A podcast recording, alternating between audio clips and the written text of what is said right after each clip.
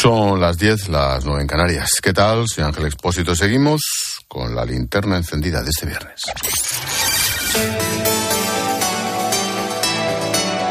Con Expósito, la última hora en la linterna. Cope, estar informado. Te resumo la actualidad del día en algunas claves. Primera, el acuerdo del gobierno consigo mismo para la reforma de las pensiones que exige Bruselas para desembolsar el siguiente paquete de fondos de recuperación. Se ha conseguido.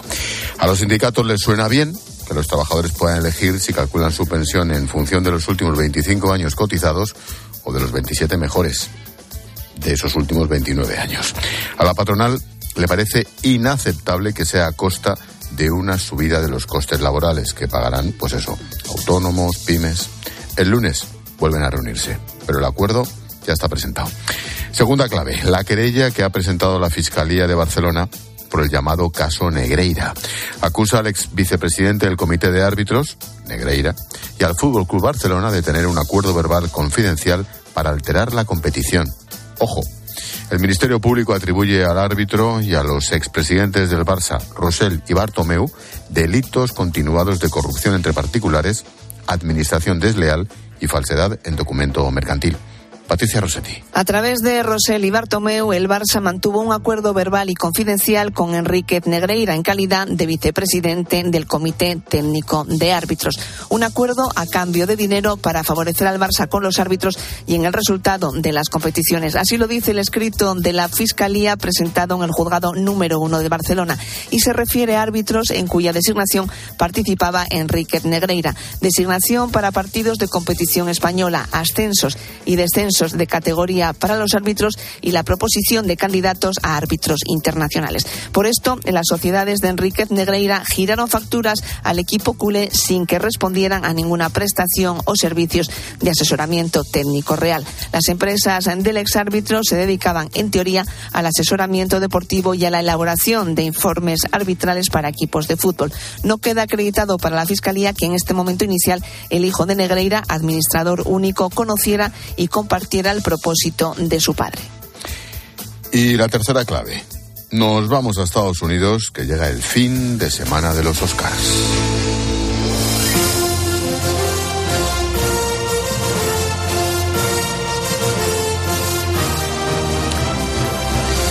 Madrugada del domingo al lunes se entregan los Oscars, una ceremonia que, por cierto, podrá seguir en directo aquí, en COPE, con Adolfo Arjona. En los próximos minutos vamos a hablar con el hombre que posiblemente más sepa de los Oscars en Estados Unidos. Uy, macho, lo que hay que decir en los guiones. Washington, Juan Fierro, buenas noches. ¿Qué tal? Buenas noches. No lo he escrito yo el guion. Ya, no, ya, ya lo veo. O sea, tú eres un tipo sincero. Oye, antes de entrar en la ceremonia de este año, aún resuene, nunca mejor dicho, la del año pasado, ¿verdad?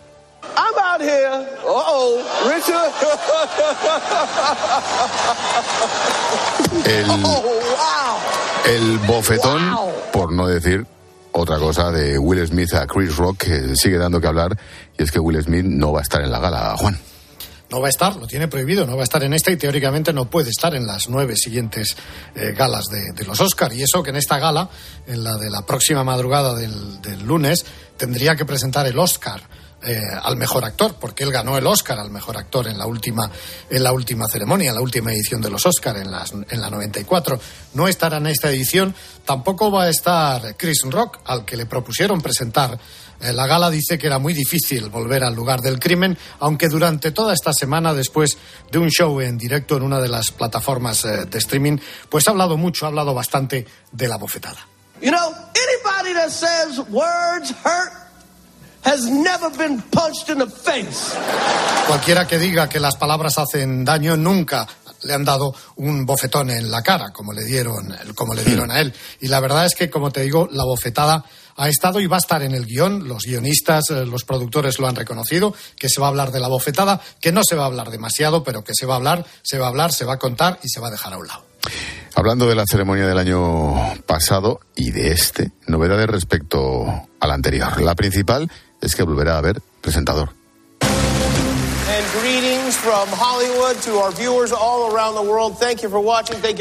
Es Jimmy Kimmel. La gala no tenía un único presentador desde 2018, Juan.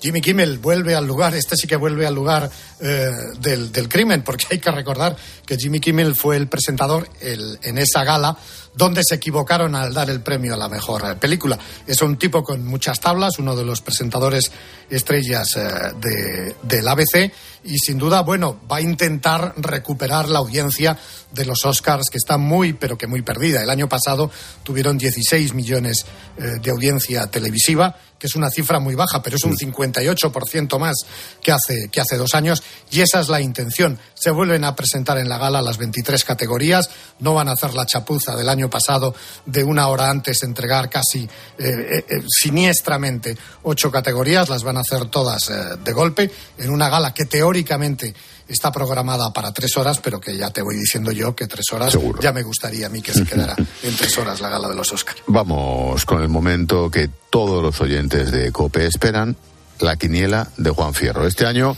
lo tienes fácil, ¿no? Hay una clara favorita. Este año está muy fácil. A ver, a ver, escucha. Sigue con nosotros. Estoy muy atenta. Puede que vosotros solo veáis un montón de recibos, pero yo veo una historia. Se trata de todo a la vez, en todas partes, Juan y seguramente se podrá llevar todo, prácticamente todo. Si hubiéramos tenido esta conversación, eh, bueno, como la tuvimos con los Globos de Oro, te diría que a lo mejor pues los Fabelman, mm, ¿sabes?, eh, si novedad en el frente, pero es que después de las últimas semanas llevándose los premios de actores, guionistas, productores, los Spirit Award, todo, pues todo a la vez en todas partes es la gran favorita. Eso sí, esta mañana las últimas conversaciones, las últimas eh, cifras de apuestas eh, de los expertos hablan que viene muy fuerte Top Gun, que es un número dos muy fuerte y que es la única que ahora mismo puede dar la sorpresa. Pero bueno, yo apuesto a por todo a la vez en todas partes, como mejor película, mejor director, se la van a llevar los Daniels, eh, Daniel Kwan y Daniel Schneider, que son los directores de todo a la vez en todas partes seguimos con la lista. Mejor actor, pues eso, hace eh, un, mes te diría que lo tenía seguro Austin Butler por Elvis, pero también eh, las últimas noticias que llegan desde Hollywood dicen que Brendan Fraser por La ballena puede ser el vencedor en esta edición.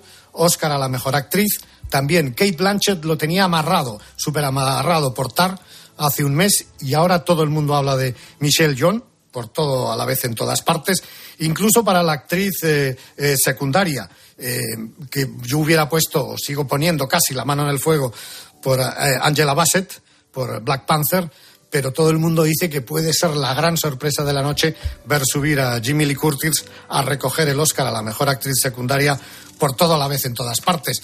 Ahí no hay duda, en el Oscar al mejor actor secundario va a ser para Ke Huang Kwan, por toda la vez en todas partes, mm. lo recordarán los oyentes por películas como Indiana Jones o, Los Goonies. Y luego la mejor película internacional, si no sale la sorpresa en, el Oscar a la mejor película con Sin Novedad en el Frente, pues es todo eh, una apuesta segura también la película alemana para, para este Oscar a la mejor película internacional. Pues tomamos nota, seguro que aciertas. Juan, como siempre, gracias. Un abrazo. Adiós, amigo. Chao.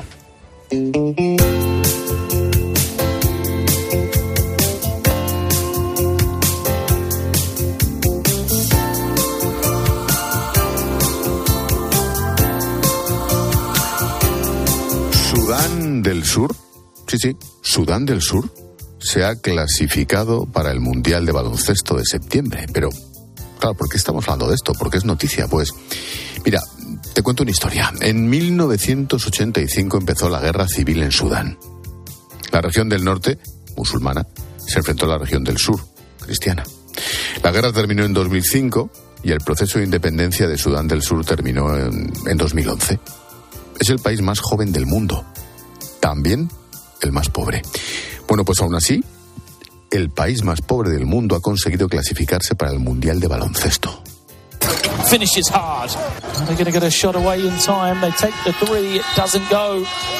Los jugadores refugiados en países de Europa, de África o incluso en Estados Unidos se han unido para formar la selección y conseguir un hito histórico, un milagro. Silvia Martínez le pone el lazo a la linterna con nuestra historia bonita del día. ¿Qué tal, Silvia? Buenas noches. Buenas noches, Ángel. Es imposible hablar de esta historia sin mencionar la tribu de los Dinka. Es originaria de Sudán del Sur y es la tribu más alta de África. La media está en los 183 centímetros de altura. Te puedes imaginar por dónde van los tiros. La mayoría de los jugadores de la selección de baloncesto pertenecen a esta tribu y, de hecho, los sursudaneses más célebres del mundo del baloncesto son Dinka. Uno de ellos se llama Luol Deng. Jugó durante 15 años en la NBA y en su época de instituto llegó a ser considerado como el segundo jugador más prometedor de Estados Unidos, solo por detrás de un tal LeBron James. Bueno, no fue una vida fácil a pesar de su nivel deportivo. Deng tuvo que huir de Sudán con su familia, se marchó a Egipto, pidió asilo político en Gran Bretaña, lo que le permitió jugar con la selección británica a los Juegos Olímpicos de Londres en 2012. Pero él siempre tenía a Sudán en sus pensamientos. Quería hacer algo por su país de origen. Así que fue él quien se puso manos a la obra para darle una estructura al baloncesto del país. En 2019 fue nombrado presidente de la federación. Sus jugadores ni siquiera tenían dinero para viajar y después de mucho sacrificio, entrenamientos y renuncias, la selección lo ha conseguido. Se han clasificado para el Mundial de Baloncesto. Loulden ha cumplido su sueño. Ha superado todo lo que esperábamos. En primer lugar, nos juntamos a jugar a básquet, pero no teníamos ni idea del amor y el apoyo que recibiríamos. Y por eso estamos ante vosotros. Creo que somos el único país de África que puede decir realmente que sus fans estuvieron ahí animando desde el primer partido que jugamos. No ha sido un camino fácil, fíjate si ha sido complicado que muchos de los jugadores han tenido que literalmente sacrificar todo. Han roto sus contratos con equipos europeos para jugar con la camiseta de su país. Algunos se han ido, tenían contratos, claro. En esos países trabajan con contratos. Ahora algunos han dicho rompemos el contrato y vinieron para representarnos internacionalmente. Este es un ejemplo del amor y la ilusión que estos jugadores tienen por su país, porque esto no ha sido solo una hazaña deportiva, sino también un gesto de patriotismo. Gracias a la clasificación para el Mundial, estos chicos han logrado colocar a Sudán del Sur en las primeras páginas de los diarios deportivos de todo un continente y la población ha podido olvidarse de la guerra y la pobreza y pensar en otra cosa. Sueño con ser el mejor, sueño con ser el mejor jugador, sueño con ser como Luol Deng. Rezo para que Sudán esté orgulloso de mí. Es un chaval que ha recuperado la ilusión al ver a su selección llegar a lo más alto. Si ya es difícil para cualquier niño llegar a ser profesional del deporte, imagínate en Sudán del Sur. Este niño es uno de tantos que ahora sueñan con salir de la pobreza jugando al baloncesto. De hecho, Ángel, estas historias son un choque de realidad. En los países desarrollados, los chavales pues quieren oportunidades para que les vean jugar, demostrar lo que valen, pero allí todo es mucho más simple. Lo único que quieren son pistas para jugar, lo más básico. También tenemos jugadores buenos aquí en Sudán del Sur, por eso necesitamos pistas. Para que puedan entrenar, para jugar al baloncesto se necesita tiempo. Así puede venir mucha más gente. Necesitamos pistas. Sudán del Sur es el país más joven del mundo. El referéndum de independencia se celebró en 2011, después de 21 años de guerra con Sudán, ahora Sudán del Norte. Murieron más de dos millones y medio de personas. En 2004, las dos partes consiguieron llegar a un acuerdo y a partir de ahí se inició el proceso de independencia para la región del sur. Allí, el 98% de los ciudadanos votaron a favor de independizarse de la mayoría árabe del norte. A principios de febrero, el propio Papa Francisco se trasladó hasta este punto del mundo. Se instaló en Juba, la capital, y allí se reunió con Salva Kiir, el presidente del país. Era la primera vez que el Papa visitaba Sudán del Sur desde su independencia. Desde allí lanzó un mensaje de paz entre la multitud a un país que aún no se ha recuperado de los estragos de la guerra. Las generaciones futuras honrarán o borrarán la memoria de sus nombres en base a lo que hagan ahora, porque porque así como el río deja las fuentes para comenzar su curso, también el curso de la historia dejará atrás a los enemigos de la paz y dará renombre a quienes trabajaron por la paz. Pero Sudán del Sur es también el país más pobre del mundo. El Producto Interior Bruto per cápita apenas se supera los 350 euros. El 45% de los habitantes del país son niños. La base de su economía es la agricultura y la ganadería. Y las temperaturas son extremas. Apenas llueve. No hay agua corriente ni luz eléctrica. Imagínate lo que es para un país como este que su selección de baloncesto se haya clasificado para el Mundial. Hasta Filipinas, Japón o Indonesia viajarán los jugadores de la selección sur-sudanesa para demostrar que el baloncesto es más que un deporte. Es una forma de devolver la ilusión al país más pobre del mundo. Gracias Silvia por poner el lazo a la linterna con nuestra historia bonita del día. A ti Ángel, buen fin de. Adiós, buen fin de.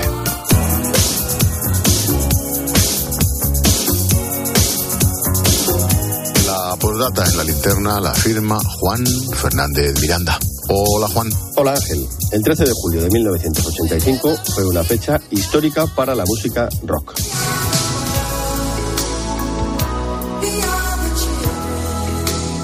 Aquel día se celebró el Live Aid, un festival cuyo objetivo era recaudar fondos para Etiopía y Somalia, países azotados por una hambruna nunca vista tras varios años de sequía. El concierto fue planteado como algo irrepetible y reunió a un elenco prácticamente inigualable.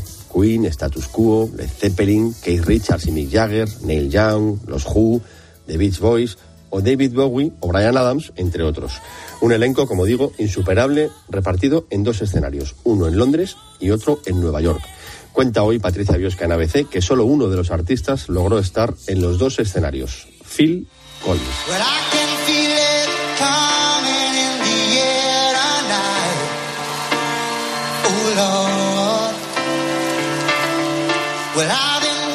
El batería británico logró el milagro gracias al Concorde, el avión supersónico que unía las dos ciudades en solo tres horas y media.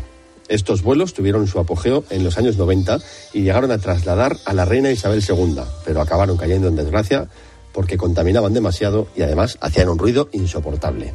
La puntilla, la puntilla a estos vuelos comerciales se la dio un accidente en París en el año 2000 que causó 113 muertos.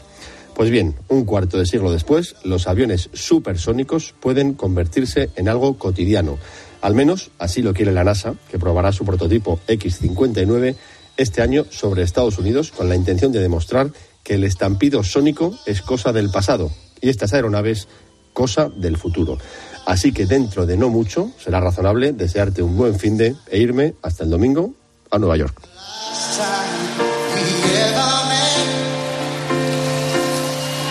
Expósito. La linterna. Cope. Estar informado. ¿Buscas diversión? Bueno, una vez al año. Esta es la frecuencia recomendable con la que deberíamos revisar nuestros ojos. ¿Qué va, ¿Qué va esto? A las 10 de la mañana la tienes asegurada con Carlos Herrera en Herrera en Cope. Una Me preocupaba porque no se movía. En una parada de, semáforo de peatones, acarició el perrito de no sé, y qué cosa más bonita que llevaba una señora en los brazos y era el bolso. Escucha Herrera en Cope, de lunes a viernes de 6 a 1 del mediodía, con Carlos Herrera. Buenas noches.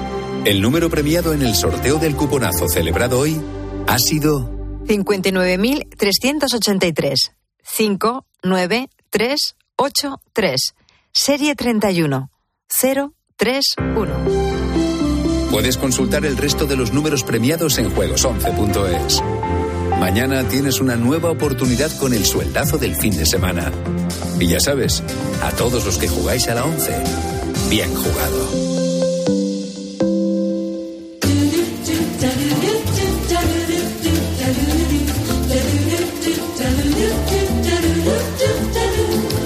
Como cada día te resumimos a través de los sonidos de Cope, las noticias y las voces que han marcado la jornada, pero hoy es viernes así que repasamos la semana. Para ello, Necane Fernández. ¿Qué tal, Ángel? Buenas noches. Buenas noches, Nec. Y vamos a empezar por una de las noticias positivas que nos ha dejado estos días, porque han conseguido descifrar por primera vez el mapa completo de un cerebro, en este caso de un insecto, la larva de la mosca del vinagre. Y lo ha logrado un equipo de la Universidad de Cambridge que está liderado por un español. Se llama Albert Cardona. Hace justo 24 horas hablábamos con él en la linterna y fue un placer escucharle y cómo nos contó los avances que han realizado. ¿Por qué la larva de mosca y no otro organismo pequeño también? Pues porque este es un modelo que lleva más de 120 años de investigación detrás como digamos, organismo ideal para hacer manipulaciones genéticas. El acceso experimental que nos da es enorme. Mientras que en un cerebro humano lo único que podemos hacer es hacerle preguntas al paciente. Es fantástico como lo explicó, ¿eh? Yo sigo alucinada. Qué tío. Y además aprendimos un montón porque Sí. lo explicó gráficamente. Fue perfecto. Bueno, por lo demás ha sido una semana marcada por la ley del solo sí es sí, el debate político y más allá de las broncas en el Congreso, las cifras hablan. Son más de 800 condenados que han visto rebajadas sus penas, más de 80 que han sido escarcelados y por Herrera en Cope, el 8M, pasaba Ángeles Carmona, que es la presidenta del Observatorio contra la Violencia de Género. Se lleva años luchando contra una de las mayores lacras de nuestra sociedad. ¿Cómo ha vivido estos meses desde que se aprobó la ley del sí? Bueno, pues lo hemos vivido con bastante preocupación. Eh, a medida que íbamos recibiendo sentencias a la baja, nos preocupaba enormemente la alarma social que se estaba generando y, sobre todo, los ataques a la Administración de Justicia, que lo que genera no es más que desconfianza en el sistema. Y esta semana también hemos abordado la prohibición de utilizar las redes sociales a menores de 15 años en Francia y nos preguntábamos en la linterna si se puede hacer algo similar en España. Allí, de momento en Francia, preparan certificados de edad para controlar que no accedan menores al porno. Elena Calleja es psicóloga y trabaja con niños y adolescentes. Para el porno, es verdad que 8 años es la media, pero para el acceso a las pantallas, 5 o 6 años los niños dominan muchísimo las pantallas con esa edad y eso es una cifra alarmante. En el caso del porno específicamente, lo que vemos es eh, niños muy retraídos, ¿no? niños que están muy obsesionados, muy sexualizados. Pero lo que sobre todo se ve son que luego son adolescentes muy agresivos, porque la pornografía es violencia. Qué tema tan preocupante y cómo Brutal. tenemos que ponernos a trabajar Brutal. ya en ello para evitarlo. Y acción especial también de COPE sobre el envejecimiento. Viajábamos por toda España para hacer una radiografía. Desde hace seis años hay más muertes que nacimientos en nuestro país. Ana Ortiz es ginecóloga en el Hospital Universitario Reina Sofía de Córdoba. La edad media de nuestra embarazada del año pasado eh, vamos, era de 32 años. Cuando comenzamos, cuando yo comencé mi actividad y bueno, y conforme ha ido pasando los años, se ha ido incrementando un 0,5, 0,6% cada año. Antes era muy frecuente que parieran chiquitas de 15 años, de 16 años, de 18 años. Hoy en día es un embarazo de alto riesgo, ya por debajo de, de 18 años. Ya, ya. ¿Quieres el chupe? Es otro tema del que te- debemos también reflexionar, eh, como la reflexión que soltabas tú también hace unos días, tres años de esa pandemia que nos cambió la vida, pero de la que no nos hemos olvidado porque sigue presente de una manera u otra en nuestro día a día. Me ha saltado en el móvil un recordatorio de tal día como hoy, hace tres años, y aparecemos, Pilar, mi mujer y yo, en el concierto de Café Quijano en el Casino de Torlodones. Detrás de su manto La verdad es que lo pasamos pipa. En fin, nuestro comentario esta mañana ha sido nos debimos librar por un pelo. Y es que hace tres años, por estas fechas, el coronavirus estaba ya campando a sus anchas y no lo sabíamos. Se avecinaba una pandemia inimaginable y nos cambió la vida. Piénsalo. ¿No crees que se nos ha olvidado lo que fue y lo que supuso la pandemia del coronavirus? Yo creo que sí, que se nos ha olvidado además Demasiado pronto. totalmente Sí. y las consecuencias que hubo. Pero bueno, Ángel, quiero cambiar radicalmente de tema porque voy a recuperar lo que decía Olmo el miércoles al despedirse de la tertulia. Es un melón que no hemos abierto aquí en la linterna. Mucho estás hablando de tu libro, de presentaciones, buenas cifras de El ventas. El público. Pero con el, con el equipo no lo has compartido. Es que no nos has dado ni un detalle. ¿Perdona? Bueno, gracias a unas enhorabuena. señoras, ¿eh? Qué Gracias gracias. a unas señoras que son Hombre. protagonistas. Ah, de Oye, eso. y las gambas que te has traído para celebrarlo. Ángel, riquísimas, ¿eh? ¿Las? Las gambas que te has traído para celebrarlo están riquísimas, ¿eh? Anda, vete a ¿Eh? parlar. Buenísimas. Adiós, familia. Un abrazo. Bueno, digamos que no es que no haya tenido ningún detalle con el equipo, es que os he regalado un libro a Nos cada has uno. regalado un libro, además Genial. lo dedicaste, ¿Qué más muy bonito. Pero tú te acuerdas aquellos años en los que de vez en cuando traías merienda para el equipo, No. Unos dulces. No me acuerdo. A veces también había una vez tortilla, incluso. Yo sí me acuerdo. Y ¿eh? hasta acaba. Sí, sí, sí. Bueno. Pero hemos terminado con todo esto. Portaros bien. Bueno, ya te adelanto que hoy vamos a cerrar este programa con los VGs, pero antes quiero volver a escuchar el karaoke que improvisaste el otro día durante las voces del día aquí en el programa. Te viniste muy arriba. Por un rato te creíste David Summers de los Hombres G. Tenemos una oportunidad más para verlos porque Hombres G, Robbie Williams o Pixies van a participar en el Festival Monte de Gozo de Santiago de Compostela. La fecha para poder verlos, 8 de julio. Ya me callo. Manico, Es idéntico a tu padre. Le voy a decir a Irra que ¿Qué? te saque este trozo de la canción. Si la- Clavado. Además le estás cogiendo el gusto porque esta tarde también con Bob Dylan te has tirado con la percusión, eso Con Bob sí. Dylan y con los Pretenders. También. Sí. Bueno, a ver dónde terminamos ¿eh? con todo esto. Bueno, pero ahora sí, vamos a apagar esta linterna con los BGs, tal día como hoy hace ¿Puedo hacer karaoke? 35 años. Sí, puedes hacerlo. Es Night Fever, para que lo sepas. Fallecía Andy Gibb, el hermano menor del grupo.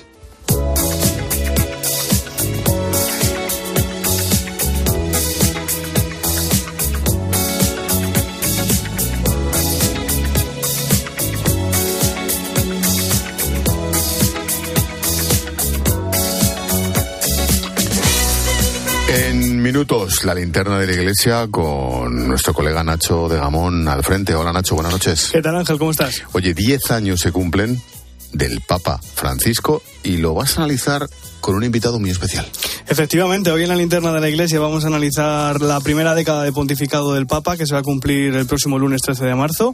Una fecha para la historia que vamos a comentar, como decías, con el cardenal Juan José Omeya, el presidente de la conferencia episcopal, que, por cierto, ha sido nombrado por Francisco miembro del Consejo de Cardenales, un órgano que asesora al Papa en el gobierno de la iglesia. Y también vamos a hablar de la marcha Sí a la Vida, que se va a celebrar este domingo en Madrid. En apenas unos minutos te lo cuento todo, Ángel. Venga, os espero. Gracias, Nacho.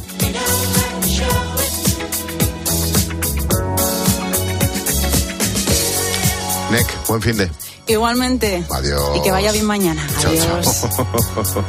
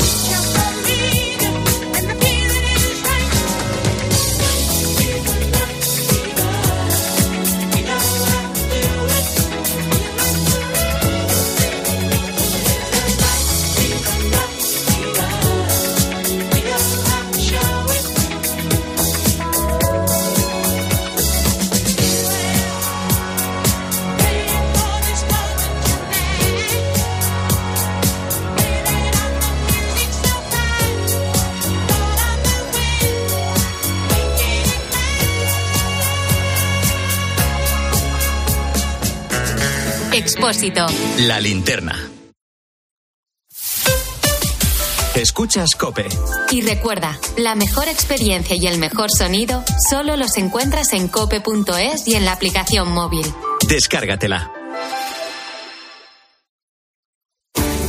No se trata de batir récords, sino de llegar más lejos, porque puedes. HSN, con más de 12 años de experiencia en nutrición deportiva, pone a tu disposición fórmulas innovadoras para mejorar tu rendimiento y recuperación. La mejor calidad al mejor precio y envíos súper rápidos. Visita hsnstore.com. Nutrición deportiva para una vida sana. Una llamada de móvil, esa reunión eterna, recoger a los niños. Nos pasamos el día corriendo por estrés. ¿Cómo no vamos a tener dolor de cabeza? Gelocatil 650 con paracetamol bloquea eficazmente el dolor. Gelocatil, rápida absorción contra el dolor a partir de 14 años. De Ferrer, lea las instrucciones de este medicamento y consulte al farmacéutico. ¿Sabes cómo se dice optimismo en alemán? Optimismus. Fácil, ¿verdad? Pues así de fácil te lo pone Opel si eres empresario o autónomo, porque llegan los días pro empresa de Opel. Solo hasta el 20 de marzo condiciones excepcionales en toda la gama Opel. Descubre la tecnología alemana del futuro. Ven a tu concesionario o entra ya en opel.es. Algo pasa con los adolescentes y su forma de mirarse. Vamos a ver si nos puede ayudar Marian Rojas en el diván. Marian Probablemente es de las cosas que más me preocupa a mí ahora mismo en lo que estoy tratando en, en consulta y en clínica habitual. historiador que nos va a hablar de algo que a mí me interesa mucho, que es el turismo industrial. Buenos días. Consiste en recuperar los espacios industriales. Y curiosamente España... En COPE de 10 de la mañana a 2 de la tarde, los sábados y domingos, el mejor entretenimiento lo encuentras en fin de semana. Bienvenido a tu programa. Esto es fin de semana de la cadena COPE y hoy es Con Cristina López Slichting.